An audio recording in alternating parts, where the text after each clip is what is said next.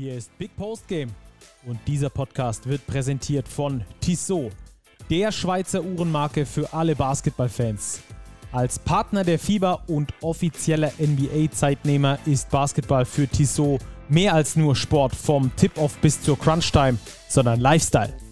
Die sportliche Kollektion mit eigenen NBA-Uhren spiegelt das perfekt wider. Schaut mal rein unter www.tissotwatches.com. Und jetzt geht's los. Ich hoffe, liebe Podcast-Hörerinnen und Hörer, der Titel der heutigen Sendung trifft nicht auf euch zu, sondern ihr seid hier wöchentlich mit dabei. Aber es gibt vieles, das seit langem wieder mal stattfindet. Zum Beispiel ist seit langem wieder mal Robert mit dabei. Robert, ich grüße dich. Grüße nach München. Ja, Stacki, Grüße zurück nach Ludwigsburg. Ich freue mich, wieder dabei zu sein war gefühlt schon ja doch eine lange Zeit, obwohl es ja eigentlich nur zwei Folgen waren, die ich jetzt aussetzen musste, durfte, je nachdem, ähm, wie man den Urlaub denn so wertet. War auf jeden Fall sehr, sehr schön, aber pünktlich zu den Finals in der BBL wieder im Lande und ja, gespannt, was die nächste Woche vor allem so mit sich bringt. Da bist du nicht alleine. Ich glaube, das sind wir alle.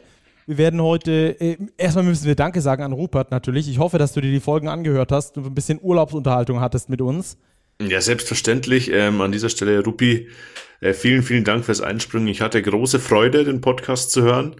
Ähm, mal eine ganz andere Perspektive, wenn man nicht selber da mitquatscht, sondern ähm, einfach am Strand liegt, sich die Stöpsel in die Ohren macht und dann einfach mal so eineinhalb, zwei Stunden abschalten kann, dennoch up to date bleibt, was den Basketball angeht. Genauso muss es sein. Also, Rupert, hast ein Bier gut bei mir.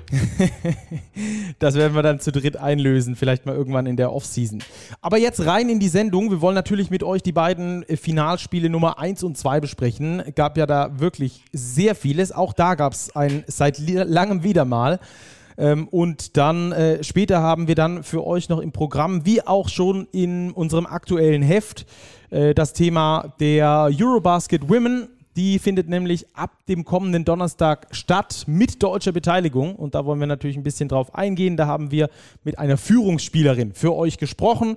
Das Interview gibt es dann natürlich im Verlaufe der Sendung. Da werden wir euch so ein bisschen up-to-date halten, wo ihr das Ganze gucken könnt, worum es geht und was so die Vorstellungen sind die sportlicher Natur ähm, der DBB mitbringt in diesem Falle. Da gehen wir da so später drauf ein. Und dann gibt es noch ein bisschen ähm, ja, BBL-Talk zu den aktuellen Planungen innerhalb der Mannschaften. Gibt ja schon an der einen oder anderen Stelle Vermeldungen von äh, frischen Spielern, was das Ganze mit sich bringt. Da wollen wir drauf eingehen, bevor es dann in der Tissot Overtime zu einer Frage gibt, geht, die uns schon häufiger gestellt wurde. Also da wollen wir euch dann ähm, ab der kommenden Saison so ein bisschen abholen, aber das dann zu späterer Minute hier bei uns im äh, Podcast. Robert, lass uns reingehen. Analyse der ersten beiden Finalspiele der BBL. Spiel 1 geht an Ulm, Spiel 2 geht an Bonn. Zwei völlig verschiedene Spiele und deswegen wollen wir jetzt darauf eingehen und mit, äh, miteinander ein bisschen besprechen, warum das eigentlich so war und was da genau in den Spielen passiert ist. Also Spiel 1, 79 zu 73. Was hast du gedacht, als du das gesehen hast?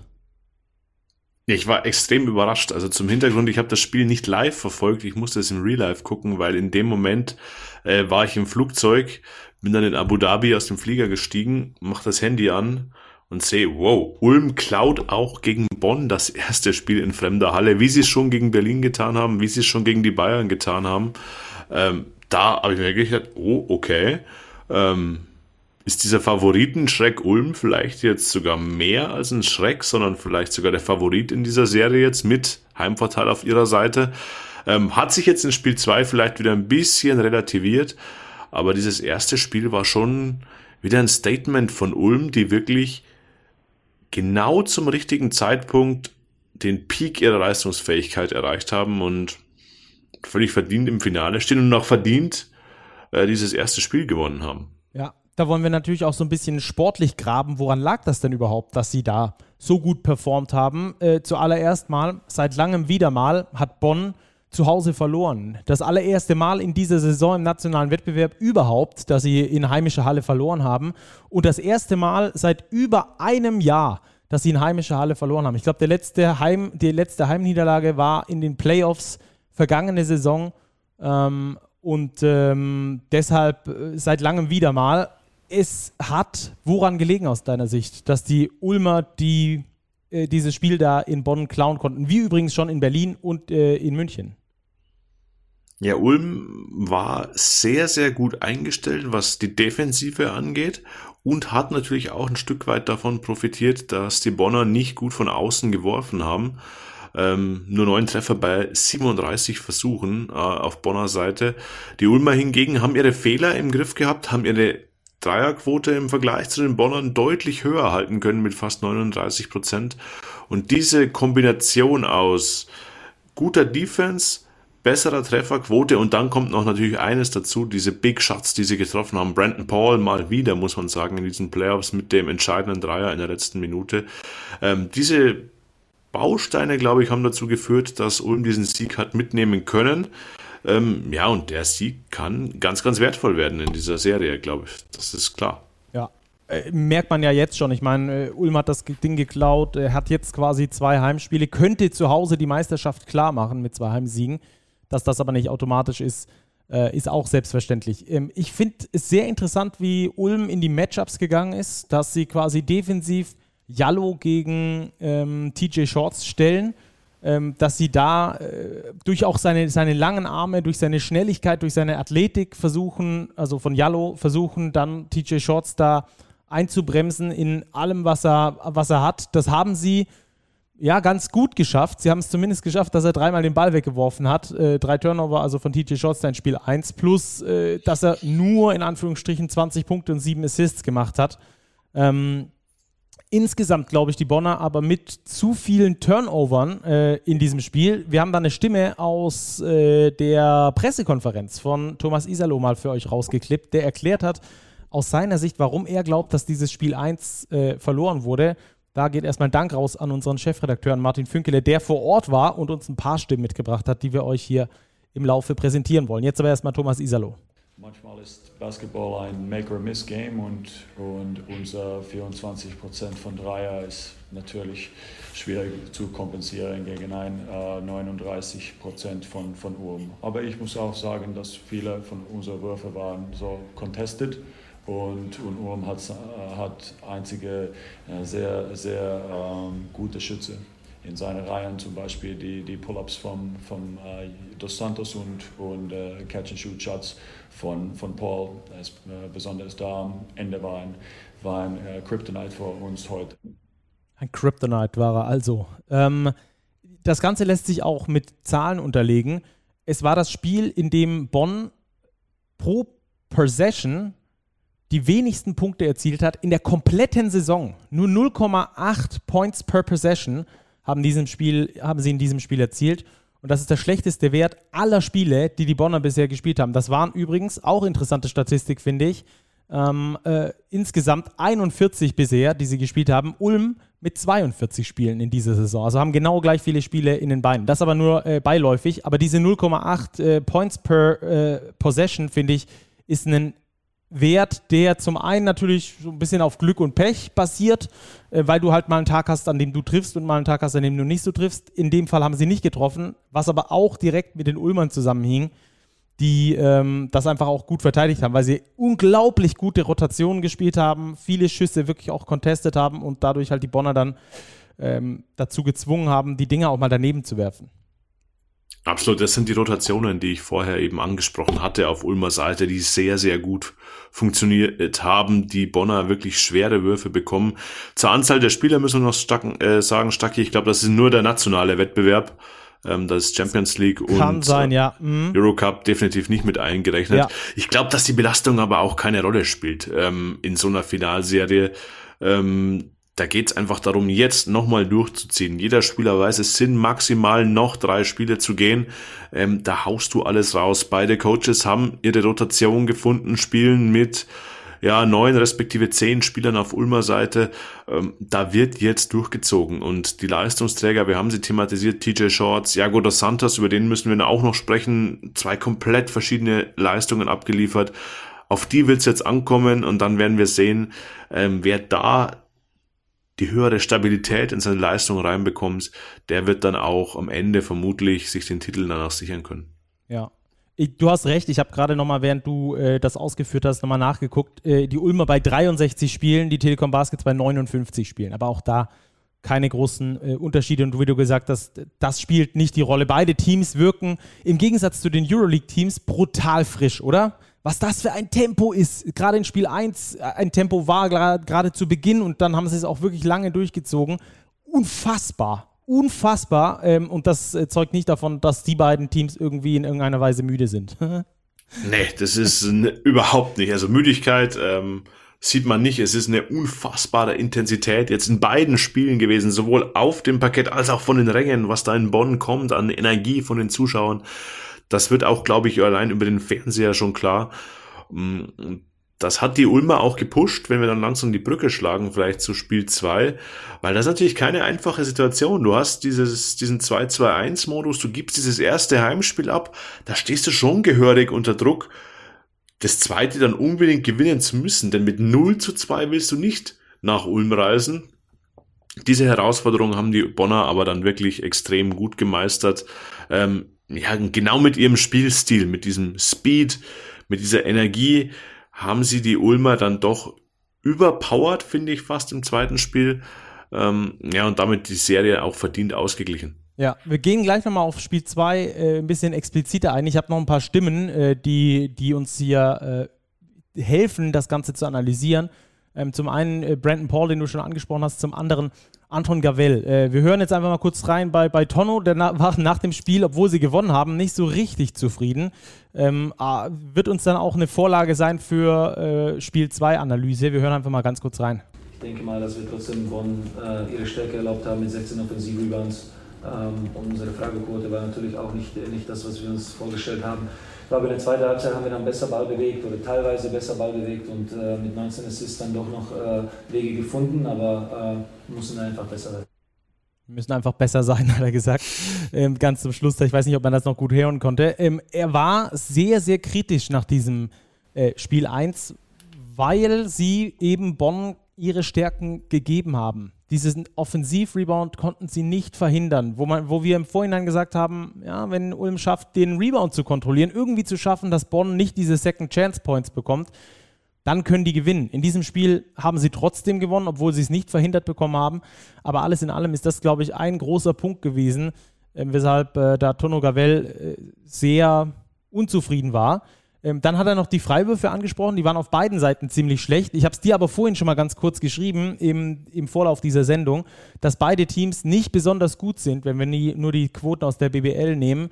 Äh, beim Thema Freiwürfe, da sind sie auf Platz 14 und Platz 16, was die äh, prozentuale Quote angeht und dass die in einem High-Pressure-Game wie in den Finals dann nicht unbedingt nach oben geht, ist äh, naheliegend. Ähm, also das mal äh, Tono Gavel. Hast du da irgendwie, irgendwie äh, was, was du dazu ausführen willst? Ansonsten hören wir noch ganz kurz bei, bei, ähm, beim, bei Brandon Paul mit rein. Wir merken uns mal die Aussage zur Dreierquote, ja. äh, die Gavel ja nicht gut fand in Spiel 1 mit 39 Prozent. War nämlich auch ein Schlüssel für Spiel 2. Ja, das machen wir und hören uns dann aber erstmal das äh, Paul-Interview an. Just keep your recipe, you steal game one. Yeah. Um, Is it, is it, is it so easy? I wish I could say that. This is it's so tough because it feels like everyone's against us, and uh, we just have such a group, a resilient group. And honestly, we followed the coach's game plan. The coach's philosophy since the first start of the playoffs was still game one. We've done that thus far, and uh, you know we're excited about the win, but we got another job on Sunday. You've been up after halftime by 10. You had steals in the defense, you had opportunities, but you couldn't find the hole. Yeah. Um, what happened in this stretch? Um, there's a team. Of, it's a game of runs. I mean, they're they're such a good team. Uh, they're well coached. This is the first time they lost at home, and uh, and they're they're gonna try to fire back at us. But uh, like I said before, we just find a way to find a way. Before the game, I talked to Torsten, and he told me um, is a winner. He takes shots like that. He, he took the shot to, to seal the overtime against Munich, and he took shots at the end of the game. Yeah. Is he right? That's that's what I like to do, and it's just I'm in a position where they have faith in me. I have faith in myself. Uh, and, and, I'm shooting the ball as well as I've been in my entire career, and I'm just playing it with a lot of confidence, and I'm very excited. I've been very blessed, very fortunate. How tough is it in a surrounding like that? All this it's enormous loud, and you, you mentioned everybody's against you, mm-hmm. so you have the feel that refs are not on your side. How, how tough is that to, to keep your calm and to stay focused? The refs comment was your words, not mine, but uh, it's it, it, it, we love it. We, we love the adversity. We fight through the adversity. Uh, we've all matured throughout the year, and um, we just have a group of fighters, man. Everyone just locking in for the same goal, and it's one step at a time. This is step one. We got another one on Sunday. Thank you very much. Good luck for that. Thank you, thank you. Also die äh, Tonaufnahmen immer ein bisschen schwierig in der Halle. Natürlich ist noch große Party in den Katakomben dann danach. Ähm, aber ich glaube, man, man hört, was er, was er sagt. Und das ist das Allerwichtigste. Ähm, äh, sie haben es aber nicht geschafft, um dann jetzt die Brücke zu schlagen äh, zu Spiel 2, äh, dieses Locked-In zu sein. Ähm, ich glaube, das haben sie selber, äh, ja, sich, sich selber so ein bisschen eingebrockt, will man fast sagen. Man, die Körpersprache war nicht optimal von den Ulmern. Nee, das war merkwürdig. Ich fand schon, dass sie locked in waren zu Beginn des Spiels, ähm, auch zu Beginn des zweiten Viertels, dass sie mit, ich meine, 10 zu 0 gestartet ähm, sind, ja. Gestartet sind, das Spiel ausgeglichen haben. Also sie waren ja minus 10 nach dem ersten Viertel, hatten dann wirklich einen guten Run, ähm, hatten die Halle auch wirklich leise bekommen, die Ulmer, und da fand ich schon, dass sie im Spiel waren. Und dann gab's aber so einen Turning Point, ähm, als Seba Herrera und Finn Delaney offensiv übernommen haben und dann für die Bonner einen 17 zu 2 Lauf äh, gestartet haben. Und das war so der Moment, dort haben sie die Ulmer aus dem Spiel gezogen. Das war irgendwie, wie als hätte man einen Schalter umgelegt, auch bei den Ulmern. Die Ulmer offensiv den Faden verloren, sich vielen Einzelaktionen verstrickt. Ähm, ja, und die Bonner offensiv dann immer mehr Selbstvertrauen bekommen. Und dieser Run dann Ende zweites Viertel hat, glaube ich, relativ früh die Telekom Baskets auf die Siegerstraße geführt. Mhm. Ich finde es äh, mega interessant, die äh, Adjustments, die da gemacht wurden, von Thomas Isalo beispielsweise, dieses äh, Pick and Pop äh, zwischen, zwischen Seba Herrera und, und TJ Shorts, das immer wieder gespielt wird, womit die Ulmer nicht so richtig zurechtkamen. Weiß nicht warum, weil das ist eigentlich klein auf klein. Man sollte es switchen können. Ich weiß, dass die Ulmers nicht switchen wollen, weil, ja, weil sie ja genau ähm, dieses, ähm, wie soll ich sagen, äh, den genau den Gegenspieler gegen TJ Shorts stellen wollen ähm, den sie ausgewählt haben. Und wenn du dann direkt schon switchen musst, dann hast du direkt ein Mismatch, das du eigentlich nicht möchtest. Also ich verstehe den Hintergrund bei den Ulmern. Trotzdem musst du es schaffen, klein auf klein, Pick and Pop äh, besser zu verteidigen. Da gab es immer wieder diesen Pass auf Seba Herrera, der hat den ersten daneben geschossen und ab dann äh, ist er heiß gelaufen. Ähm, das ist also zum Beispiel eine dieser, dieser Anpassungen, die den Bonnern geholfen haben. Ähm, was ich sehr interessant finde, ähm, wir haben darüber gesprochen, dass die, dass die Bonner wenig aus ihren, aus ihren Possessions gemacht haben in Spiel 1. Das haben sie geändert hin zu Spiel 2. Und das hat einen Grund, ähm, und das ist die Defense. Und das klingt erstmal komisch, aber dadurch, dass sie in der Defense so stark standen gegen die Ulmer, dort immer wieder geschafft haben, Turnover zu erzwingen, schwierige Würfe zu erzwingen, die sie bei den Ulmern ähm, erzwungen haben. Äh, 16 Turnover übrigens, Ulmer in, in Spiel 2. Und dadurch dann ins Laufen zu kommen, diese Early Offense, die die Telekom Baskets so stark machen, diese Transition Offense ähm, und sich dadurch dann einfache Körbe zu erarbeiten, das hat das ganze äh, Konstrukt irgendwann ins Wanken gebracht, sodass die Ulmer übrigens ihrerseits nicht den Ball vom Rebound holen konnten und nach schnell nach vorne spielen konnten, sondern jeweils aus dem Netz holen mussten. Das dauert dann diese Sekunde länger, dass die Defense wieder steht und du halt nicht äh, schnell abschließen kannst. Ja, das war ein typisches Bonner Spiel eigentlich dann ab Mitte zweites Viertel, wie du beschrieben hast. Ähm, sie haben ihre Defense äh, aufbauen können und danach haben sie auch offensiv ähm, ihr Vertrauen gefunden, ihr Vertrauen auch wieder in den Distanzwurf gefunden, vielleicht diese Zehntelsekunde weniger gezögert, als sie es in Spiel 1 noch getan haben, ähm, was sich dann auch in der Quote widerspiegelt. 46 Prozent Dreierquote ist natürlich ähm, überragend gut. Ähm, und dann wären wir beim Punkt von Anton Gavell, den er vorher angesprochen hat. Wenn er nach Spiel 1 sagt, ja, unsere Quote von außen war nicht gut, da haben sie 39 Prozent geworfen. Jetzt werfen sie nur 34 Prozent von der Dreierlinie ähm, haben mit Caboclo und Dos Santos zwei ihrer absoluten Stützen, die wirklich einen gebrauchten Tag erwischen. Äh, Brandon Paul auch ähm, schwach geworfen.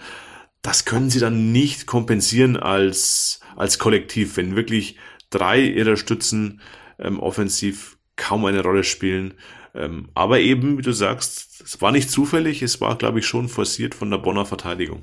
Ja, äh, gerade in Pick-and-Roll-Situationen zum Beispiel hat man das häufig gesehen, dass sie noch länger draußen geblieben sind, die Big Men, ähm, dass sie quasi fast schon getrappt haben, dass es nicht nur ein Hedge war, sondern wirklich, dass sie zu zweit auf den Ballführenden gegangen sind und dass sie dadurch auch sehr viele Turnover erzwungen haben bei den Ulmern, was die noch im Spiel 1 geschafft haben, bei den Bonnern zu tun. Ähm, entsprechend konnten sie dann schnell umschalten, einfache Layups äh, und so wegziehen. Das war, glaube ich, eine dieser Umstellungen, dieser kleinen Umstellungen, die Thomas Isalo gemacht hat, um da noch mehr Druck auf den ballbesitzenden Spieler zu machen um äh, diese Turnover dann zu forcieren.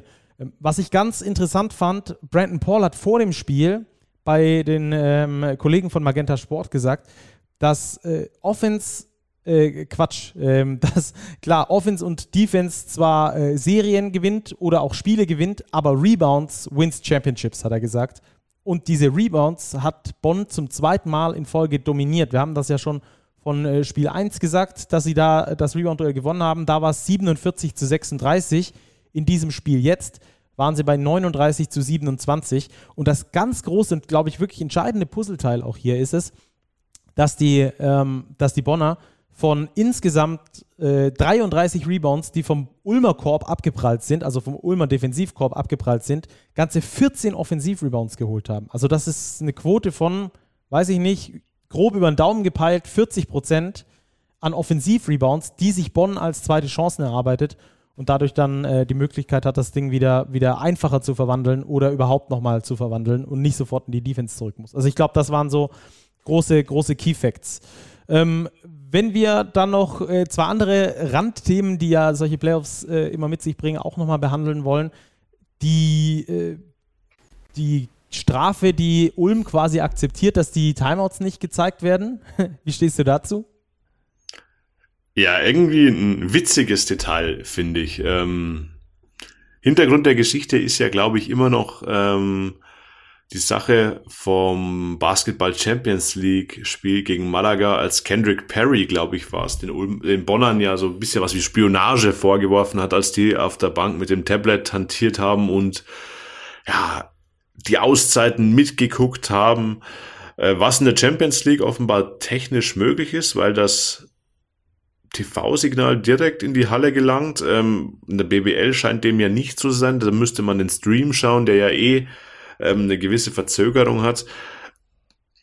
Ich finde das irgendwie, also ich, unnötig. Sagen wir unnötig, weil ich meine, wir sind im Jahr 2023 schau in der, in der Fußball-Bundesliga auf die Trainerbänke. Da sitzt jeder Coach, hat da sein Stativ oder die Co-Trainer mit dem Tablet, äh, wo Statistiken getrackt werden, wo sicherlich auch das Spiel läuft, wo einzelne Szenen geguckt werden.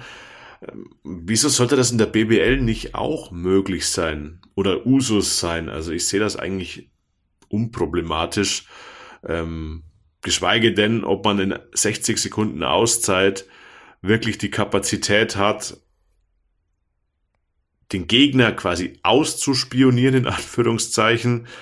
Die müssen ja erstmal gucken, was der Gegner macht, um das dann selbst noch zu verarbeiten und da noch eine Ansage zu machen. Ja, ich weiß nicht. Aber ja, die Ulmer, glaube ich, hätten das ähm, oder werden das durchziehen, ähm, ja. auch in den weiteren Spielen. Ähm, ja, können sie tun müssten sie, glaube ich, auch nicht tun. Ich glaube nicht, dass das die Serie entscheiden wird. Ich glaube auch nicht. Kostet übrigens 500 Euro pro Spiel, die die Ulmer äh, bezahlen. Ich glaube aber, bei den Ulmern gibt es sowieso auch äh, im Kreis der Verantwortlichen ein paar, die äh, sich immer äh, irgendwie benachteiligt fühlen oder in eine Richtung ähm, ähm, sich ausspioniert fühlen. Von daher ist das, glaube ich, auch in Ordnung. Kann man so machen, äh, muss man nicht machen, aber eine äh, nette Randgeschichte. Eine andere Randgeschichte, die ist nicht ganz so nett ich glaube auch nicht, dass sie äh, entscheidend ist für den Ausgang dieser Serie, aber es gab äh, wohl äh, Feuerwerkskörper vor dem Hotel der Ulmer mitten in der Nacht äh, vor Spiel 2, dass man da quasi versucht hat, äh, fünf Minuten lang die Ulmer zu wecken und nicht wieder in den Schlaf zurückkommen zu lassen. Ähm, ist äh, aber auch nicht erwiesen, dass das jetzt irgendein Bonner Fan war oder was. Ähm, sei mal, sei mal so, ich glaube trotzdem nicht, dass das den großen Unterschied macht. Ist es nicht äh, mit den fairsten Mitteln gespielt, aber ich finde, das ist auch eher so ein Anekdötchen als äh, wirklich diskutabel, oder? Ja, also bei einem Endergebnis von 104 zu 75 in Spiel 2 glaube ich nicht, dass ein Feuerwerk um 3.15 Uhr, das ja, Ulms äh, Thomas Stoll auf Twitter gepostet hat, Ähm, ob das wirklich den Unterschied gemacht hat, ich glaube nicht. Ähm, Robin Benzing, glaube ich, hat es im Kommentar ja auch erwähnt, er hat das selbst als Spieler auch schon mal erlebt. Ja, auch eine nette Anekdote, beziehungsweise nett, was heißt nett, muss sowas sein? Nein, muss natürlich nicht sein. Äh, Spielentscheidend, glaube ich, war auch war weder das Tablet noch das Feuerwerk. Ja, genau, das glaube ich auch. Also das so die bunten Geschichten rund um diese Finals, von denen wir übrigens dann am kommenden Sonntag allerspätestens wissen, wer sie gewonnen hat. Die nächsten Spiele am Mittwoch in Ulm, am Freitag in Ulm und, wenn nötig, Spiel 5 dann am Sonntag wieder in Bonn. Da wäre dann äh, Spiel 5. Ich ganz neutral bin dafür, dass es fünf Spiele gibt und wer es dann am Schluss gewinnt, soll auch immer das gewinnen. Es ist eine wunderbare Sache dass es dieses Jahr äh, ein Team wird, das noch nie deutscher Meister geworden ist davor.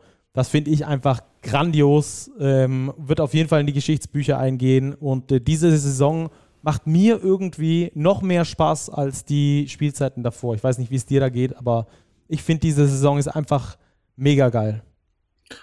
Ja, ist einfach erfrischend, wenn wir nicht immer Bayern gegen Berlin im Finale haben. Diese Duelle haben ohne Zweifel was. Ähm, Bayern Alba, Rot gegen Gelb, eine lange Geschichte.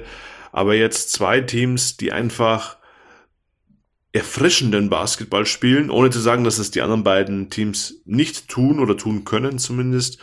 Ähm, aber das sind zwei Teams im Finale, die sich das wirklich sportlich verdient haben. Die Bonner durch ihre gesamte Saison, äh, die sie wirklich von vorne weggespielt haben und die Ulmer durch diesen überragenden Playoff-Run zwei verdiente Finalisten und die heißen Bonn und Ulm und einer wird den Titel äh, sich sichern können und das wird dann auch, ähm, glaube ich, gebührend gefeiert werden, an welchem Standort es auch immer sein wird. Ja, da freuen wir uns auf jeden Fall drauf. Ähm, und dann können wir uns auch noch auf was freuen, denn seit langem mal wieder, Punkt, Punkt, Punkt, äh, da kommt, damit kommen wir auch zum nächsten Thema, gibt es eine deutsche Frauenbasketballnationalmannschaft, die sich für ein großes Turnier qualifiziert hat. Seit zwölf Jahren zum ersten Mal wieder.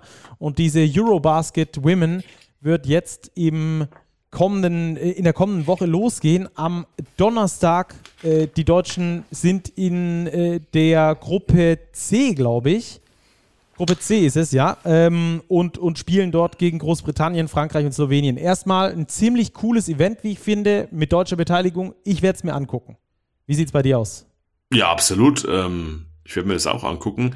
Wir haben ja im aktuellen Heft, schon in der aktuellen Big, die ja ganz frisch jetzt am Kiosk liegt, ähm, ein riesiges Special zu dieser Europameisterschaft, äh, 50 Seiten mit wirklich Teamporträts, jede Spielerin wird vorgestellt, die gegnerischen Nationen werden vorgestellt, wie stehen eigentlich die Chancen der Deutschen, wie ist der Modus, der ist nämlich auch nicht unbedingt einfach zu verstehen.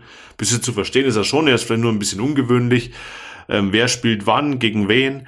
Also das ist, glaube ich, schon so nochmal ein, ein Highlight und ich glaube noch der Eurobasket der Herren im vergangenen Jahr ähm, sind wir alle heiß drauf, die, die Damen auch zu sehen, ein ähnliches Fest ähm, abzuliefern, wie es die Männer vergangenen Sommer getan haben. Ja, ähm, ich weiß nicht, wie es dir geht, aber ähm, ich habe die Big bekommen und habe mir diese 50 Seiten durchgelesen und es ist ja sehr schwierig, in Deutschland sich irgendwie über Frauenbasketball up-to-date zu halten, weil man die Stats nur in einer besonderen App bekommt und ähm, weil äh, hinter der Paywall verschwundene äh, BBL oder DBBL in dem Fall ähm, kaum zu sehen ist oder pro Spiel dann für 2 Euro ähm, und so weiter und so fort. Es ist wirklich schwierig, aber ich finde dieses Heft, äh, und da müssen wir, äh, er weiß das nicht, aber unserem Chefredakteur Martin Fünkel immer ein riesengroßes Lob aussprechen an der Stelle, dass er den Mut gehabt hat, während den Playoffs äh, dieses Thema so zu platzieren.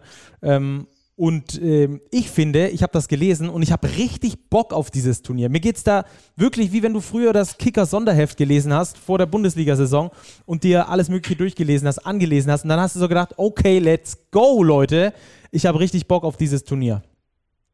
Ja, absolut. Und ich glaube, diese Vorfreude kommt auch, ähm, weil man die Protagonisten eben noch nicht so kennt. Das sind Spielerinnen, die aus den besagten Gründen, du hast es ja erklärt, ähm, ein bisschen im Schatten der breiten Öffentlichkeit stehen. Aber wir haben ja mit Leonie Fiebig vor einigen Wochen äh, telefoniert, die in Spanien abgeräumt hat, die MVP wurde. Und wir haben da noch viele andere wirklich spannende Spielerinnen und so ein Turnier mit mit verschiedenen Nationen, dieser Gruppenmodus in der Vorrunde, dann geht's weiter, wer kommt ins Viertelfinale, ähm, das glaube ich ist schon packend. Und wir haben, das Turnier findet ja in Slowenien statt, wirklich attraktive Spiele zu, auch attraktiven Uhrzeiten, also das Auftaktspiel der Deutschen gegen Frankreich, Donnerstag 1845, ja was will man mehr, also Mittwoch BBL-Finale, Spiel 3, Donnerstag, Auftakt Eurobasket Woman, ich glaube, da gibt's keine Frage. Ja, und die Spiele gibt es dann auch live zu sehen bei Magenta Sport. Auch das finde ich ziemlich cool, dass die gezeigt werden. Also schaltet da äh, sehr gerne ein. Donnerstag 18.45 Uhr, Deutschland gegen den großen Turnierfavoriten Frankreich. Freitag dann direkt drauf gegen um 16 Uhr gegen Slowenien. Das könnt ihr dann direkt nach der Arbeit gucken.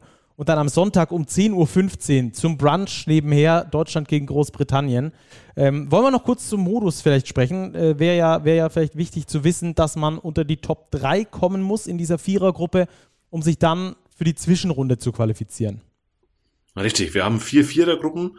Ähm, der jeweilige Gruppenerste geht direkt ins Viertelfinale und diejenigen Nationen, die Zweiter respektive Dritter werden, spielen quasi über Kreuz so eine Art Zwischenrunde ein Play-in fürs Viertelfinale quasi die übrigen vier Plätze dann aus. Und ich glaube, das ist auch das Ziel der deutschen Mannschaft, ähm, sich den zweiten oder dritten Platz in dieser Gruppe irgendwie zu sichern, um dann eben die Chance haben, zu haben, ins Viertelfinale einzuziehen. Ja. Und es gibt auch noch ein großes übergeordnetes Ziel. Und das habe ich ähm, vor dem Wochenende schon mit Marie Gülich besprochen. Die ist ja ähm, eine der Spielerinnen schlechthin in dieser Mannschaft. Wir haben äh, genau darüber gesprochen, was so die Ziele sind, ähm, auch die äh, kurz- und langfristigen Ziele, wie sie sich aktuell äh, fühlt, auch in der Vorbereitung und ähm, wie sie es eigentlich findet, dass die beiden ähm, wichtigen Spielerinnen, Svenja Brunkhorst und auch äh, Sonja Greinacher, bis äh, vor drei Tagen ein bisschen, bisschen länger ist es her, bis vor fünf Tagen beim, äh, bei der Weltmeisterschaft im 3x3 noch mit dabei waren und erst später jetzt wieder zur Mannschaft gestoßen sind. Dazu gibt es auch noch eine neue Nationaltrainerin. Also alles dazu hört er jetzt im Interview mit Marie Gülich. Viel Spaß dabei. Hallo. Hi, hier ist Big Post Game. Hier ist Stucky. Grüß dich, Marie. Ja, hallo. Hi, hi. Wie geht's dir? Alles gut? Ja, bei dir? Ja, alles bestens. Vielen Dank. Äh, wenige Tage bis zur EM. Äh, wie ist die Gefühlslage aktuell bei dir? Aktuell sehr gut. Wir hatten heute ein gutes Training und äh, natürlich gehen wir dann natürlich auch ein gutes Gefühl irgendwie da raus und, und ist ein bisschen entspannter am Abend. Ähm, ja, jetzt kommt halt nach Italien und ich glaube dann so auf dem Weg nach Ljubljana werde ich auf jeden Fall wahrscheinlich schon ein bisschen nervöser werden, aber ich freue mich eigentlich auch schon voll, ja. Ja, sehr cool. Das klingt auf jeden Fall schon mal gut. Wie, wie müde bist du? Ich meine, Vorbereitung ist ja, jeder kennt es, der schon mal irgendwie eine Basketball-Saison sich vorbereitet hat oder so. Auf dem Turnier ist das ja nichts anderes. Vorbereitung ist jetzt nicht unbedingt das, das Spaß macht. Ähm, wie müde bist du aktuell und wo liegt, der, wo liegt euer Schwerpunkt aktuell in der Vorbereitung? Ähm, ja, müde. Ich glaube, müde sind alle. Also, ich komme jetzt auch, also ich bin ja auch vor einem Monat, hat meine Saison erst aufgehört, bin dann auch prinzipiell direkt zum Trainingslager angereist. Deswegen, ähm, ich glaube, müde sind wir alle, aber man hat halt irgendwie ein Ziel und man weiß halt, worauf man sich vorbereitet und dann pusht man einfach so ein bisschen dadurch, durch die Müdigkeit und ist halt auch absehbar. Jetzt ähm, ist noch eine Woche und dann fängt die EM an und äh, natürlich will man auch so in the best shape so sein, die, in der man sein kann. Deswegen ähm, ist halt jetzt der Zeitpunkt, wo man so ein bisschen durch die Müdigkeit durchpusht und ähm, ja, einfach um ein bisschen fitter zu werden auch. Ja, ja. also es geht.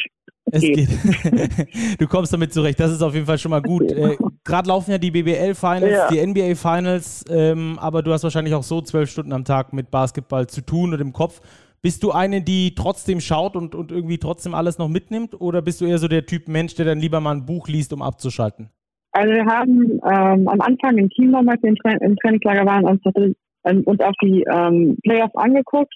Jetzt hat das ein bisschen nachgelassen. Ich glaube, wir sind alle auch sehr fokussiert darauf, ähm, ja, auf unsere Plays, was wir besser machen müssen am nächsten Tag, was wir heute ähm, gemacht haben, das so ein bisschen zu verarbeiten und dann ein bisschen abzuschalten und sich auch ein bisschen auszuruhen.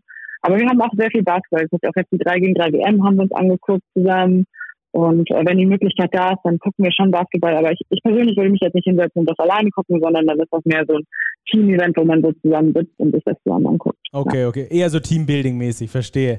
Äh, 3x3 WM habt ihr wahrscheinlich auch geguckt ja. wegen euren beiden Teammates, oder? Die, die ja da gerade noch mit am Start sind ja, äh, und die, die, die 3x3 WM gespielt haben. War, habt, ihr das, habt ihr das geguckt auf YouTube, oder? Genau, wir haben das alles zusammen geguckt und das immer richtig gut angefeuert. Ähm, ja, war, hat auf jeden Fall Spaß gemacht, das zu gucken. Das war auch irgendwie auf eine coole Atmosphäre, so auch über das auch, wenn man das einfach nur über einen Livestream geguckt hat, ähm, fanden wir es äh, hat sich voll cool, so einfach angefühlt, das zu gucken und die Atmosphäre ist irgendwie richtig gut rübergekommen. Ja. Mhm. Ja, kann ich mir vorstellen. Vor allem, wenn man dann da zwei Mädels hat, die dann ein paar Tage später dann auch noch zur Mannschaft dazustoßen, denen man natürlich da die, die Daumen drückt. Wie, genau. wie, wie, schwierig ist das für euch als Team, die da wieder mit, mit einzugliedern oder auch diese Zeit da erstmal äh, ohne die beiden zu verbringen quasi und sich trotzdem irgendwie ja schon dran zu gewöhnen, aber andererseits auch immer zu wissen, die kommen bald, äh, mit denen muss ich mich dann auch wieder einspielen? Ähm, ich glaube, ideal ist es natürlich nicht. Ähm, ich glaube, kein Team würde dafür ideal empfinden, wenn zwei doch eigentlich sehr, also sehr integrierte Spieler, die eigentlich im System und auch viel, also relativ viel Spielzeit bekommen, nicht da sind während der Vorbereitung. Ähm, ich glaube aber, dass wir als Mannschaft das ganz gut, gut, gehandelt haben. Es konnten halt Leute, die vielleicht nicht, nicht so viel spielen, ähm, so ein bisschen gucken, wie sie in unser System passen, ihre Rolle finden, auch ein bisschen zeigen, was sie können, wo sie normalerweise eigentlich im Schatten stehen. Ich glaube, das hat denen halt auch die Möglichkeit gegeben, so ein bisschen zu zeigen, was sie können und ähm, ja, ein bisschen, ein bisschen mehr Erfahrung zu sammeln und Verantwortung zu übernehmen. Und jetzt natürlich mit Benny und Sunny, ja, sind halt einfach schon so ein krasser Tag von unserem Team, finde ich, dass es so, jetzt wo sie da sind, dann war vielleicht der erste Tag so ein bisschen weird, wo, wo man sich auch wieder, wo sie sich an 5 gegen 5 gewöhnen mussten und wir uns wieder dran gewöhnen müssen, dass sie da sind. Aber heute war es so wie vorher, als wären sie gar nicht weg gewesen. Und das ist halt das Coole bei den beiden, die bringen sich halt sofort ein, die sind super easygoing, das, wie also wie so mit Persönlichkeit aussieht. Also es ist einfach ja harmonisch, würde ich sagen. Okay. Und natürlich muss man jetzt noch ein paar Sachen arbeiten und die haben Sachen verpasst, aber ähm, die lernen schnell dazu. Ja.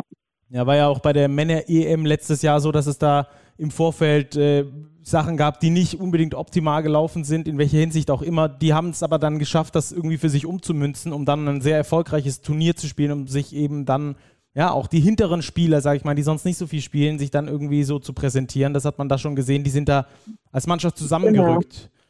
Also es kann auch durchaus Vorteile haben, genau. nicht die optimalste Vorbereitung zu haben. Ja, ich glaube auch. Also wir hatten auch ähm, relativ viele Spiele, wo, also ich habe auch drei Spiele nicht gespielt. Ähm, und dann ist es halt auch einfach so gewesen, dass andere Leute die Verantwortung übernehmen mussten. Und und ich glaube, es ist auch einfach wichtig für die Spieler auch einfach so ein bisschen zu sehen, okay, ich gehöre hier hin und ich kann das alles, ich kann das genauso machen wie, wie jemand anderes auf meiner Position und um, so kriegen die halt auch einfach Selbstbewusstsein. Deswegen ist das schon ganz gut gewesen. Ja. ja. Damit kann man dann auch äh, die ganze Mannschaft auch so ein bisschen bei, bei Laune halten. Ist ja sowieso eine Aufgabe der, der neuen Trainerin. Ihr habt jetzt mit Lisa Tomades ähm, ne, einen neuen Coach, den ihr erst quasi mit Beginn der Vorbereitung so richtig kennengelernt hat. Walt Hopkins ist ja zurückgetreten aus persönlichen Gründen. Wie äh, schwierig ist das denn, mit einer, mit einer Trainerin quasi in ein Turnier zu gehen, die du jetzt beispielsweise, ich glaube, am 17. oder 18. Mai das erste Mal überhaupt getroffen hast? Ja, also natürlich am Anfang war es so ein bisschen, sind alle angebracht, dann war sie aber so da und sie so, hey, ich bin jetzt euer Coach. Und wir so, okay, cool. Und los geht's. Natürlich ähm, ist es auch erstmal eine Eingewöhnungsphase, aber was die neuen Coaches ganz cool machen, ist einfach, wir haben halt so Energizer in unseren Team-Meetings, wo die auch mitmachen, dass wir uns alle halt kennenlernen und dass wir alle so ein bisschen auch außerhalb vom Spielfeld halt viel miteinander reden, kommunizieren und ähm, ich finde, sie macht das recht gut und wir als Team adjusten recht gut dazu, dass es halt einfach alles neu ist und wir geben uns halt einfach Mühe, auch so ein bisschen zu connecten, Konversationen zu haben, Fragen zu stellen und ähm, natürlich jetzt keine ideale ähm, Vorbereitung, wenn man einfach einen neuen, Co neuen Coach, neue Strukturen hat. Aber am Ende des Tages ist es halt das, was wir haben und das, womit wir spielen müssen und deswegen einfach das Beste draus machen und ja. Mhm. Hat sie ähnliche Schwerpunkte oder die gleichen Plays beispielsweise, die sie läuft jetzt äh, wie Walt Hopkins oder hat sie da ihre ganz eigene Philosophie und äh, auch auf dem Spielfeld alles äh, neu mitgebracht? Ähm, es ist ein bisschen was neu, ein bisschen was Altes dabei geblieben. Ähm, unsere Defense ist ein bisschen anders. Wir haben natürlich auch andere Spieler, also mit ähm, Nina und Emily zum Beispiel sind auch zwei neue große Guards dazu gekommen, die wir auch viel, also viel besser einbauen können, benutzen können und dadurch unser ganzes Spiel in der Defense und Offense natürlich auch ganz anders wird. Und ähm, ja, deswegen ist vieles dabei, was neu ist, aber auch viele ja, alte Strukturen, die ihr gefallen haben, hat sie auch einfach so übernommen. Und deswegen ist eigentlich, glaube ich, ein ganz guter Mix und ja, funktioniert ganz gut. Okay. Wird dann hoffentlich auch sportlich funktionieren. Äh, die EM geht am kommenden Donnerstag los. Wir müssen unter die besten drei der Vierergruppe kommen, um dann in die Zwischenrunde äh, einziehen zu können. Wie realistisch ist genau. das mit, mit Titelfavorit Frank Frankreich, mit Gastgeber Slowenien und dann noch mit Großbritannien, die, glaube ich, so die große Unbekannte sind? Genau, also ich würde sagen, ähm, wir gehen natürlich in das Turnier mit dem Willen, auf jeden Fall in die zweite Runde reinzukommen, also entweder Zweiter oder Dritter in unserer Gruppe zu werden. Ähm, wir haben das erste Spiel gegen Frankreich und wenn wir jetzt mal ganz ehrlich sind und äh, die Karten offen auf den Tisch legen, dann weiß man einfach, dass es realistisch ist, dass wir das Spiel einfach nicht gewinnen werden. Für uns ist es einfach wichtig, dass wir in dieses Turnier reingehen mit dem Mindset, in jedem Spiel besser zu werden, in jedem Spiel unser Bestes zu geben und ähm, in jedem Spiel das zu kontrollieren, was wir einzeln und als Team kontrollieren können. Und dann wird einfach der Outcome, wird dann hoffentlich sein, dass wir Zweiter oder Dritter werden in unserer Gruppe und uns qualifizieren. Ähm, ich denke schon, dass wir gute Chancen haben. Allerdings muss ich dazu sagen, dass, dass wir alle noch nie in dieser Situation waren, eine EM zu spielen. Und ähm, ja, dass wir einfach reingehen als Underdogs und ähm, das ein bisschen ja ausnutzen müssen vielleicht auch und, und dass uns das auch einfach bewusst ist. Mhm. Ja, ihr seid die erste Mannschaft seit zwölf Jahren, die erste deutsche Frauenmannschaft seit zwölf Jahren, die wieder ein großes internationales Turnier spielt. Äh, wie groß, was ist da das überwiegende Gefühl? Ist es Druck? Ist es Stolz? Sind das gemischte Gefühle? Oder wo geht es aktuell bei dir hin? Also ich finde, wir haben uns jetzt für zwölf Jahre nicht qualifiziert, aber ganz viel davon war halt auch außerhalb von der Zeit von allen Spielern, die hier in diesem Team sind. Und ich bin ja auch noch nicht so lange beim A-Kader dabei und da sind ganz viele Spieler auch neu dabei oder auch erst seit zwei, drei Jahren. Und ähm, ich glaube, für uns ist es eigentlich einfach Stolz und ja, Aufreg positive Aufregung und ähm, einfach der Wille, in diese EM reinzugehen und zu zeigen, was wir können. Und ähm, ja, auch so ein bisschen langfristig auch einfach über also Basketball in Deutschland so ein bisschen zu pushen, auch in, in Hinsicht auf die WM, ähm, das so zu nutzen, um Erfahrung zu sammeln, um besser zu werden ähm, und das auch wirklich so als Prozess auch nutzen ähm, und als Erfahrung. Ja. Mm, trust the process. ähm, zu sehen gibt es die Spiele. Genau, also ungefähr. Ich glaube, das ist halt super wichtig. Ja, da, genau, genau. Äh, auch, auch langfristig eben, eben das Ganze aufzubauen. Ich glaube, wichtig ist dabei auch die Sichtbarkeit. Also auch die Basketballfans deutschlandweit die jetzt noch nicht so viel mit Frauenbasketball zu tun haben, weil es in Deutschland auch verhältnismäßig schwer ist, überhaupt irgendwas mitzubekommen vom Frauenbasketball.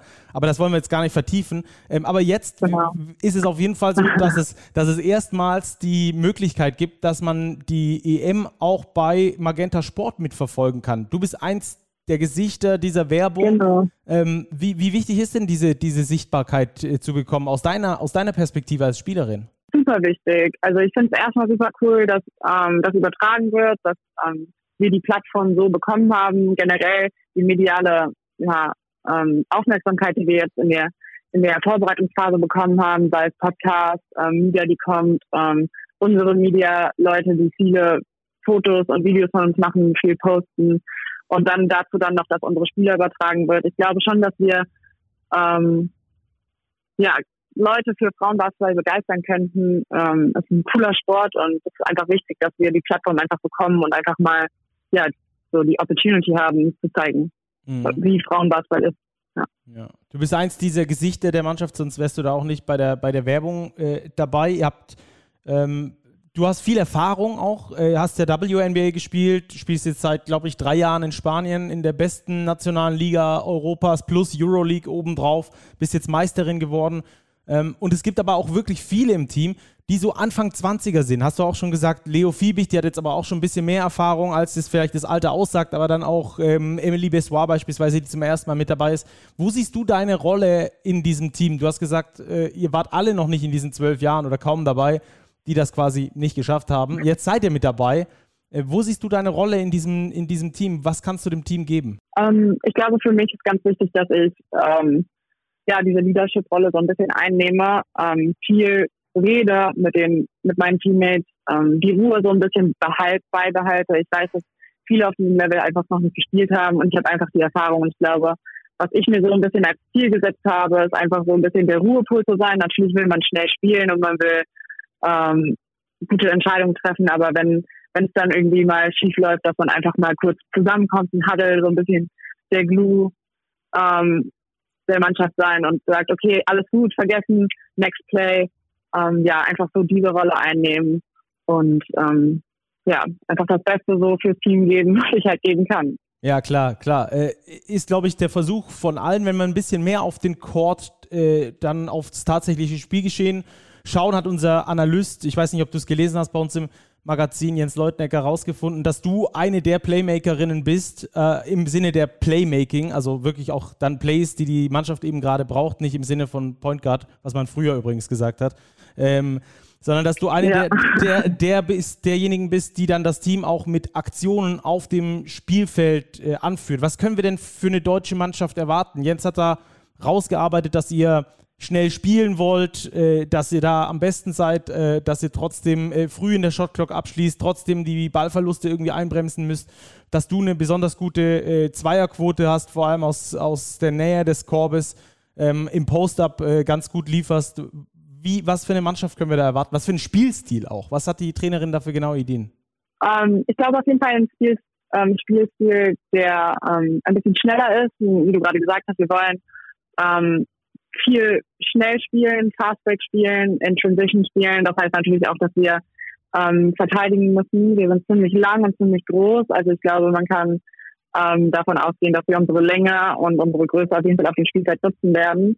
Ähm, ja, und sonst einfach äh, mit Leo haben wir einfach eine Waffe auf dem Spielfeld, äh, die wir nutzen werden. Und ähm, wir haben Emily, die sich jetzt auch dazu einfach die jetzt dabei ist das erste Mal, aber einfach sehr viel Erfahrung bringt und Mut und ähm, ja, Selbstbewusstsein auf dem Spielfeld. Das öffnet natürlich auch nochmal den Kurs. Ich glaube, viele Spieler, man wird überrascht sein, wie viele Spieler Verantwortung in unseren Spielen übernehmen können und dass es ähm, einfach nur ja, daran liegt, dass wir vielleicht ein bisschen schlauer zusammenspielen am Ende des Tages, ja.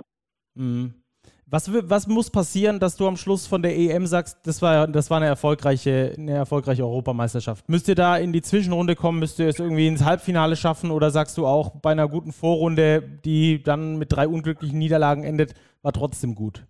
Geht es um den Prozess oder, oder um ein tatsächliches Ziel eines Platzes beispielsweise?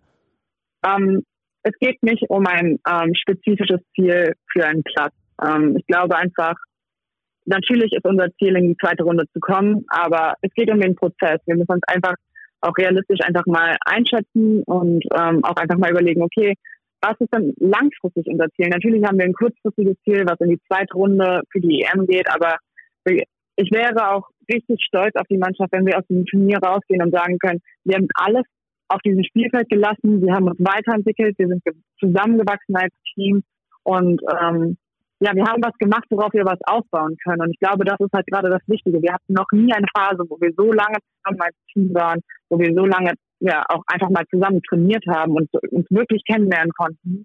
Und ich hoffe einfach, dass wir das während der EM einfach weiterführen und dass wir ähm, ja weiter einfach wachsen und hungrig sind und aus unseren Fehlern lernen und dass wir aus dieser EM rausgehen können und sagen, okay, wir haben, wir haben jetzt richtig ein Fundament gebaut und darauf können wir aufbauen.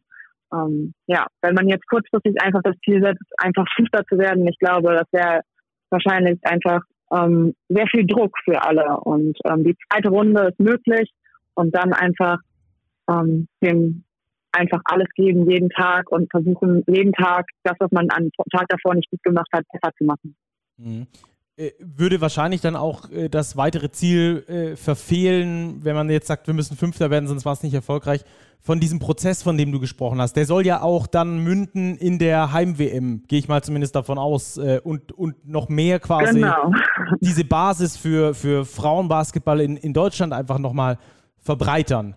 Ähm, die halt einfach bisher noch nicht so gegeben war, ja. weil aus tausend verschiedenen Gründen haben wir auch hier mehrfach schon im, im Podcast besprochen, ähm, mit, der, mit der DBBL, dass es eine schwierige Liga ist, um auch sich zu entwickeln. Ist ja nicht umsonst, dass fast alle von euch außerhalb ähm, äh, außerhalb Deutschlands spielen, wo man übrigens dann auch Statistiken einsehen kann. Auch deine äh, konnte man da, da, im Internet nachlesen, geht bei den Deutschen meistens nicht so gut, außer du hast irgendwie 17 Apps oder so.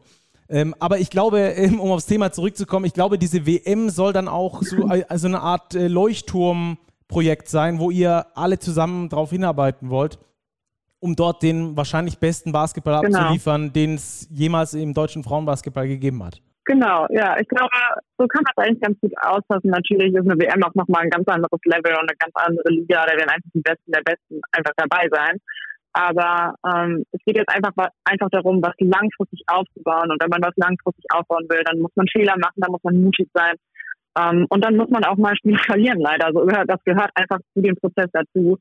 Ähm, ich will natürlich nicht verlieren und ich bin ehrgeizig. Ich will da reingehen und ich würde am liebsten Erster werden.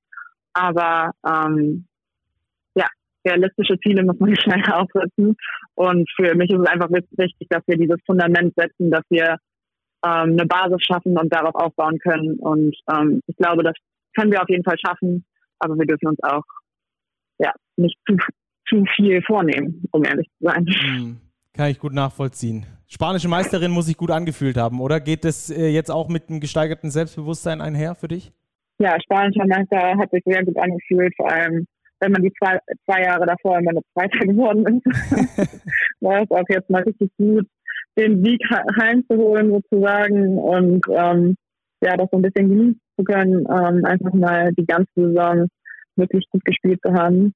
Ähm, und ähm, ja, natürlich macht das einen stolz und man hat Selbstbewusstsein und man geht mit Selbstbewusstsein aus der Saison raus. Aber das ist hier natürlich auch eine ganz andere Situation und wieder ja, ein ganz anderes Team, aber trotzdem bin ich natürlich ähm, ja, sehr eigentlich sehr selbstbewusst gerade und freue mich einfach auf die EM und freue mich auch mit dem, mit dem Team hier zusammen zu spielen. Super. Wir hoffen, dass du den Hype mitnehmen kannst und an die Mannschaft mit transportieren kannst. Es gab ja, glaube ich, fünf internationale Titel insgesamt für die, für die deutschen Frauen. Eine davon individuell für Leo Fiebig und der Pokal eben. Und dann hat noch Satu äh, zwei abgestaubt. Wie, wie schwierig ist es eigentlich, dass sie ja. abgesagt hat für euch? Ist das äh, jetzt ein großes Dilemma oder ist es auch so, gut, dann haben halt andere mehr Spielzeit. Sie ist schon auf dem Niveau, das ihr für die WM braucht. Ähm, und da können jetzt andere dann wachsen an dem Platz, an dem sie ist. Äh, seht ihr das so oder ist das eher äh, blöd für euch? Ähm, ich glaube, wir sehen eher so, wie du es gesagt hast gerade. Ähm, ähm, ich glaube, man muss einfach akzeptieren, dass man, also manche Spieler haben einfach andere Prioritäten und ähm, das muss man einfach akzeptieren und so ist es. Also so ist es natürlich, würde Tattoo oder auch Niara mit ihrem Skillset und mit der Art mhm. und Weise, wie sie scoren können, uns extrem helfen. Ähm, aber natürlich weiß man auch nicht, wie es dann mit der Teamdynamik aussehen wird. Ich glaube, es macht immer ähm, einen großen Unterschied. Und ähm, ich hätte sie gerne dabei gehabt. Ich finde es schade, dass sie abgesagt haben, aber ich kann es auch total nachvollziehen. Ähm, die Gründe sind halt einfach legitim, finde ich jetzt persönlich. Ähm, muss nicht auch jeder, muss ja auch nicht jeder mit einstimmen. Ich, ich, ich, weiß, wie es ist, eine Doppelsaison zu spielen und ich weiß, wie es ist, wie anstrengend es ist und Tattoos einfach nochmal auf einem ganz anderen Level. Deswegen kann ich das komplett nachvollziehen, wenn sie das so für sich entscheidet. Ähm, genau, das ähm, aber ist halt einfach so. Ich glaube, ich hoffe, dass sie vielleicht irgendwann mal dazu dazu stoßen wird, hoffe ja. ich mal. Aber ja. ähm, wir machen auch das Beste draus ohne sie, muss ich sagen. Ja, das ja. stimmt, das stimmt. Äh, haben wir auch bei den Herren wieder gelernt, nicht unbedingt das äh, ta höchste Talent, sondern die beste Mannschaft an sich, auch wo es dann mit allen am besten 100% funktioniert, ist dann am Schluss auch wirklich die Mannschaft, die dann beispielsweise genau. eine Bronzemedaille holen kann, wie die Männer letztes Jahr.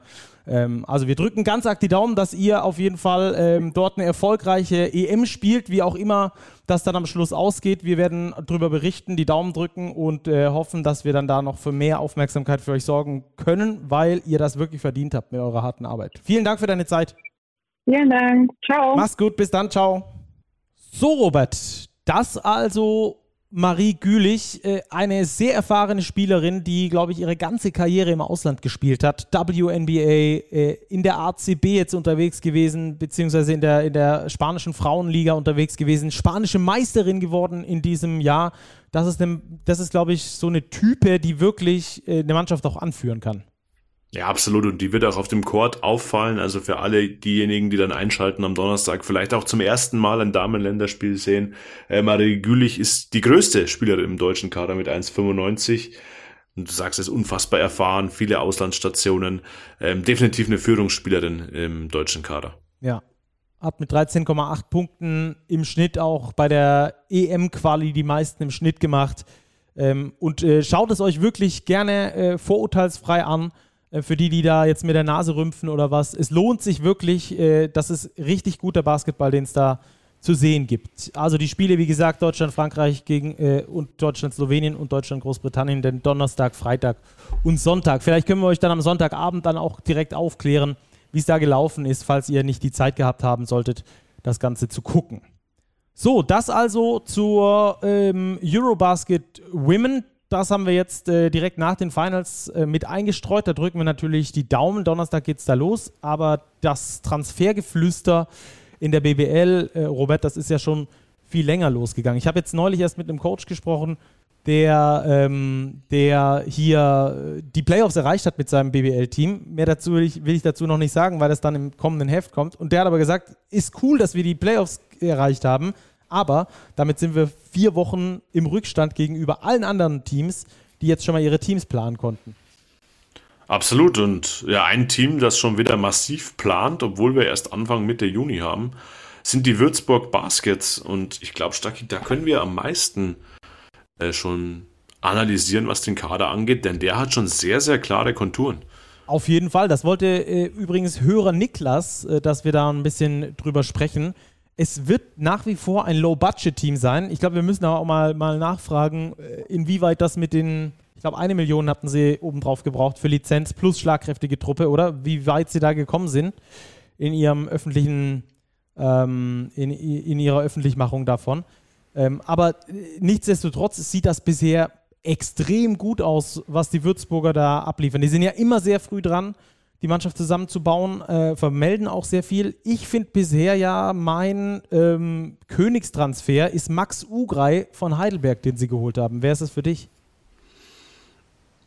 Ich glaube, das Kollektiv ist der Königstransfer. Also da wirkt wieder der Kader auf mich sehr, sehr strukturiert zusammengestellt. Mit Max Ugrei bekommen sie wirklich einen sehr, sehr guten deutschen Spieler, ähm, der in Heidelberg wirklich überzeugt hat. Und sie haben ja dazu auch äh, Phil Hartwig schon unter Vertrag, den zweiten Deutschen. Felix Hoffmann soll seinen Vertrag verlängern, der Kapitän.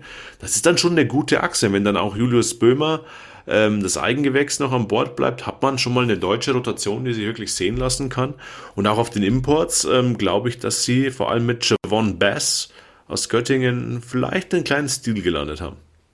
Ja, dazu dann noch Otis Livingston, den sie wohl schon letzten Sommer holen wollten. Da hat er sich für Kreisheim entschieden. Jetzt ist er also nach seiner kurzen Zwischenstation in Bayreuth, wo er offensiv vor allem richtig aufgeblüht ist, in äh, Würzburg gelandet. Und dann haben wir, glaube ich, noch einen Transfer, oder? Ja, wir haben Zach Seljas von den Tigers Tübingen. Mal wieder der Topscorer der Pro A. Wir erinnern uns an Stan Whittaker, der kam ja auch als Pro A Topscorer nach Würzburg. Jetzt Seljas aus Tübingen 17 Punkte im Schnitt aufgelegt beim BBL-Aufsteiger. Ähm, den haben sie sich auch schon gesichert. Ähm, und damit ist das eigentlich schon eine wirklich solide, solide erste Fünf mit Livingston Bass, dem angesprochenen Seljas, Ugrai und Phil Hartwig. Äh, kann sich sehen lassen. Also das zu diesem frühen Zeitpunkt, glaube ich, äh, ist schon wirklich äh, sehr, sehr solide. Ähm, dazu kommt, dass sich die Zeichen schon ein bisschen verdichten, dass Sascha Filipowski Trainer bleibt. Klar, er hatte ja Vertrag. Ähm, dennoch rumorte es ja immer so ein bisschen, ob der nicht vielleicht doch geht, noch höherem strebt. Ähm, das letzte, was wir gehört haben, ist, dass die Ze äh, Zeichen doch eher nach Verbleib stehen. Und das, glaube ich, wäre dann so für die Gesamtgemengelage in Würzburg wirklich ähm, äußerst positiv. Ja, das ist wirklich äh, erstaunlich, was sie da bisher zusammengestellt haben. Das sieht echt ganz gut aus äh, und wir dürfen da, glaube ich, äh, auch weiterhin gespannt sein, wie es da weitergeht. Auch mit Stan Whittaker, der ja übrigens noch Vertrag hat in Würzburg, hat ja für zwei Jahre unterschrieben letztes Jahr, hat aber so eine Breakout-Season gehabt, dass es da wahrscheinlich eher auf ein Buyout rauslaufen wird, äh, weil er bei anderen Teams wesentlich mehr verdienen kann. Dann äh, höchstwahrscheinlich im Ausland. Das also der Zwischenstand dort. Dann haben wir in Göttingen äh, von Rupert Fabich zuvor veröffentlicht, dann auch von den Göttingern selbst ähm, öffentlich gemacht. Der Co-Trainer wird zum Cheftrainer mit drei Jahresvertrag sogar. Ja, Olivier Foucault wird übernehmen. Glaube ich, eine, eine logische eine logische Konsequenz, die da jetzt in Göttingen gezogen wurde, dass man eben sagt, okay, man geht diesen Weg, den Rule Moors eingeschlagen hat, weiter, befördert den Co-Trainer, ähm, bleibt, glaube ich, dadurch auch gewissermaßen in einem relativ ruhigen Fahrwasser, passt zur BG Göttingen, genauso wie sie sich die letzten Jahre auch präsentiert hat. Ähm, Finde ich eine logische, eine logische Konsequenz und ich bin gespannt, wie sich Foucault dann machen wird. Ähm, denn die Fußstapfen von Roll Moors sind natürlich ohne Frage groß. Ja, da dürfen wir gespannt sein. Äh, in Ludwigsburg hat es geklappt. Josh King war zwar nicht der direkte Nachfolger, beziehungsweise er hat nicht sofort von JP übernommen, von John Patrick, war dann noch ein Jahr kurz in Prag, um dann aber zu übernehmen und hat das ja durchaus erfolgreich gemacht. Da hat es funktioniert, warum nicht auch in Göttingen? Brose Bamberg wurde von vielen Hörern gefragt, Robert. Ja, das ist für mich persönlich noch so ein bisschen ein großes Fragezeichen. Also es gibt äh, weder konkrete Infos zum neuen Namen, wie der Club jetzt heißen soll, ähm, noch äh, zu dem, wie der Spielerkader dann wirklich aussehen soll. Oren Amil hat ja verlängert. Ähm, das werden wir aber im Auge behalten. Ich glaube, Bamberg ähm, wird sich gewissermaßen neu aufstellen in diesem Sommer mit einem Schuss Konstanz. Ich glaube, das tut dem Standort wirklich gut ähm, und wird dann wieder angreifen, um nächstes Jahr in die Playoffs zu kommen. Dann haben wir noch News aus Oldenburg gehört. Die EWE Baskets haben sich Kyle Foster geholt. Ja, ein Shooting Guard aus Frankreich hat für Rouen gespielt in Frankreich. Sehr, sehr gut geworfen von außen, 44% Dreierquote. Ähm, was mir aufgefallen ist bei diesem Spieler, ähm, er wird mit 80 Kilo bei einem Meter 97 gelistet.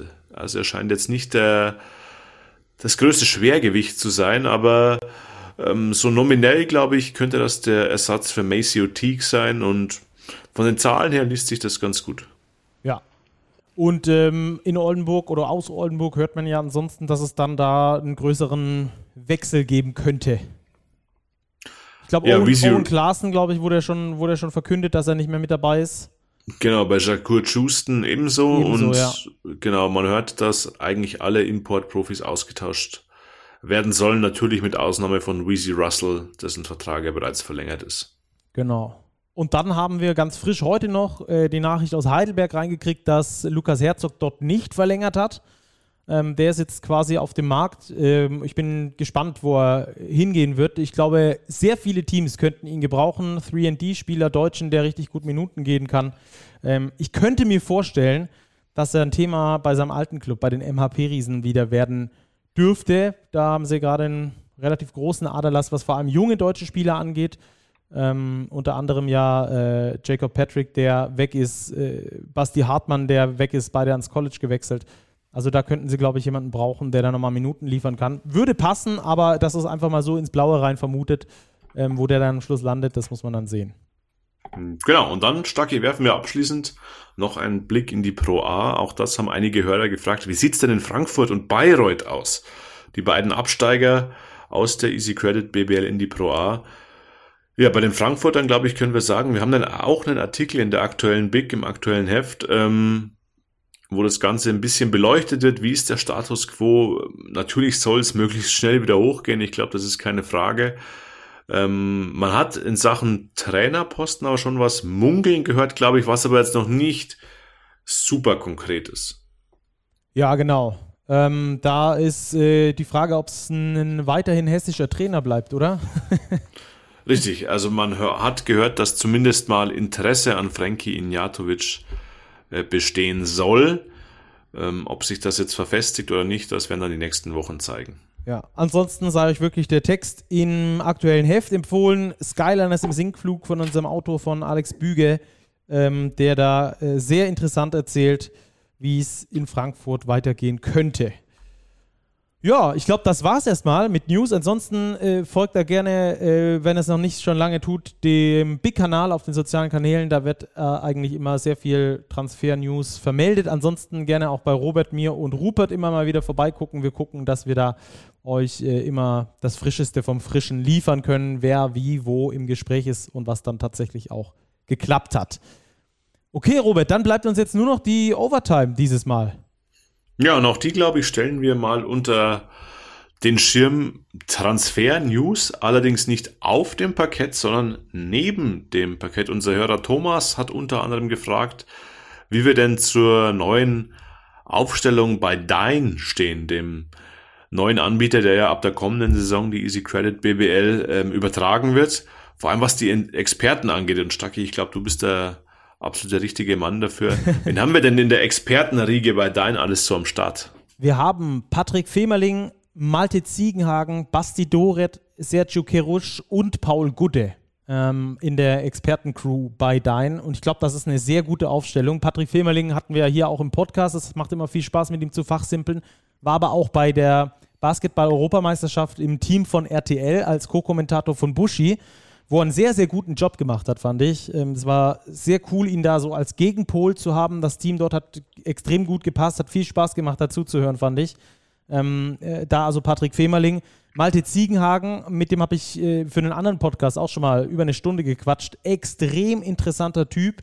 Seine Karriere in Chemnitz erst beendet ähm, vergangene Saison äh, ist da aber trotzdem ähm, absolut up-to-date, was das angeht, äh, Scharfschütze gewesen und äh, genauso gut kann er es dann auch mit den Wörtern. Also der ist wirklich einer, finde ich, der, der sehr, sehr interessant ist, der auch noch nicht so bekannt ist. Das wird sich jetzt ändern im nächsten Jahr.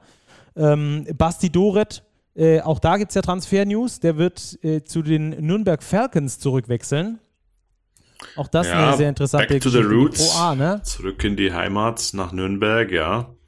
Also kein Karriereende bei Basti Doret, es geht in der Pro A weiter äh, bei den Nürnberg Falcons und als Experte eben bei Dein für die Easy Credit BBL. Ich glaube, du hast es gesagt, das sind Typen. Malte Ziegenhagen, Basti Doret, das sind wirklich gute Typen, die sich Dein da gesichert hat. Das sind einprägsame Gesichter und ich glaube, das ist genau das, was die, die Liga dann auch braucht. Genau. Kurze Side-Story, ganz lustig mit, mit Basti Doret. Äh, ich hatte in Ludwigsburg-Tübingen früher als, als äh, Spielgemeinschaft NBBL gespielt, mein letztes Jahr, und wir mussten leider in die Playdowns, weil es irgendwie nicht so richtig gut lief und äh, hatten die erste Runde gegen den TV Oberramstadt, glaube ich, gespielt ähm, und mussten dann oder durften dann in die zweite Runde in den Playdowns ebenfalls. Und da ging es unter anderem gegen Franken Hexer und Basti Doret. Der hat uns aber ganz schön frisch gemacht in diesem Spiel. ähm, ich hatte selbst nicht direkt gegen ihn gespielt, aber, aber äh, die Teamkollegen, die ähm, kamen da raus wie der Wirbelwind nach diesem Spiel. Bisschen zerzaust, äh, hat sie auseinandergenommen. Also ganz lustige Geschichte an der Stelle. Ähm, Sergio Kerusch, auch äh, ganz interessanter Typ. Ich glaube, ähm, dass, dass der da auch echt eine Bereicherung sein kann. Und äh, Paul Gude, den kennt man, falls ihr ihn nicht kennt, Streetball-Legende in, in Deutschland, ähm, auch mit seinem eigenen Basketball-Labor. Ähm, falls ihr ihn nicht kennen solltet, folgt ihm auf den sozialen Kanälen. Super Typ, habe ihn auch schon privat kennengelernt, beziehungsweise äh, persönlich kennengelernt, so sagt man, ähm, äh, bei einem, bei einem 3x3-Turnier. Ähm, überragender Typ und äh, auch der wird äh, dieser Dine Crew, glaube ich, richtig gut tun. Absolut. Und bei Sergio Kerush gab es ja auch ähm, zumindest die Bedenken, wie ist das mit der Sprache? Ähm, ich glaube, für den Hintergrund muss man da äh, wissen, dass Sergio Kerush vor allem für die US-amerikanischen Profis quasi zuständig, in Anführungszeichen, sein soll bei Dein, um da eben eine Brücke zu schlagen. Wie ist das hier als, als Amerikaner in Deutschland in der BBL, als Rookie vielleicht? Ich glaube, das ist da auch ein ganz guter ein guter Link, um eben hier die Brücke zu schlagen zwischen etablierter Kraft, Sergio Kerusch und vielleicht äh, Spielern, die das erste Mal in Deutschland spielen, ähm, um da auch interessante Geschichten eben erzählen zu können. Ja. Ja, Robert, dann äh, war's das für diese Woche, würde ich sagen. Hat ähm, mal wieder, seit langem mal wieder, sehr viel Spaß gemacht mit dir. Mit mir, hoffe ich. hoffe, es hatte die letzten beiden Wochen auch Spaß gemacht. Ja, mit dir, mit dir. Absolut. Mir hat es auch wieder großen Spaß gemacht und ja, Leute, schaut viel Basketball. Wir haben Mittwoch Spiel 3 der Finals und dann eben die Europameisterschaft der Ladies. Donnerstag geht's los. Deutschland macht den Auftakt in Slowenien. Da lohnt sich das Einschalten. Deutschland, Frankreich, Donnerstag 1845. So ist es. Macht's gut. Ähm, Robert hat es mir schon vorweggenommen. Schaut ganz viel Basketball und äh, schreibt uns übrigens, wenn ihr eine Meinung habt, jederzeit sehr gerne auf unseren Kanälen. Ihr wisst, wo ihr uns findet. Und ansonsten hören wir uns dann nächsten Sonntag. Dann wissen wir, wer der neue Meister ist in der Easy Credit Basketball Bundesliga. Macht's gut. Wir hören uns. Ciao, ciao. Bleibt sportlich.